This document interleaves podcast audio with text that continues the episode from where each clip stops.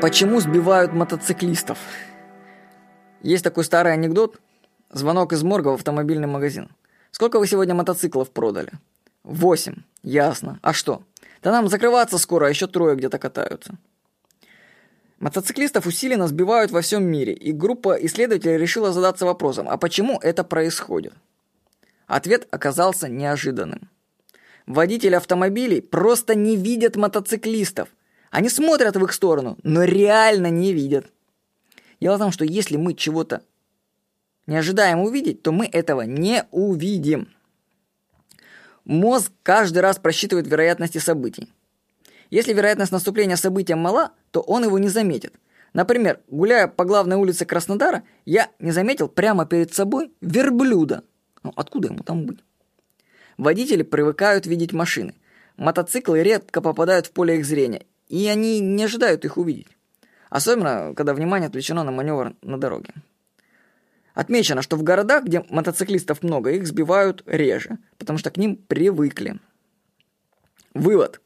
Не стоит испытывать судьбу на мотоцикле. Вы будете на нем как человек-невидимка.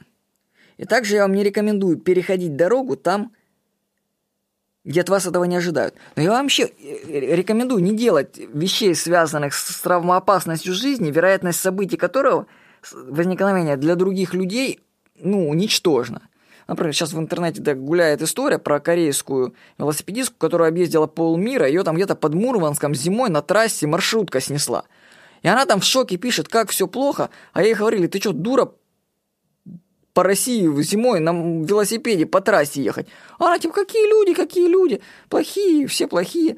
Но, понимаете, вероятность увидеть велосипедистку из Кореи под Мурманском зимой, ну это близко к нулю, просто близко к нулю.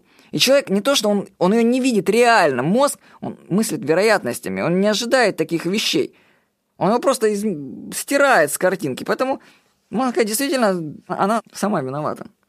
Я говорю, не делайте вещей, вероятность которых очень низких. Особенно это касается не переходить дорогу и трассы в местах, где люди вообще теоретически даже не думают об этом.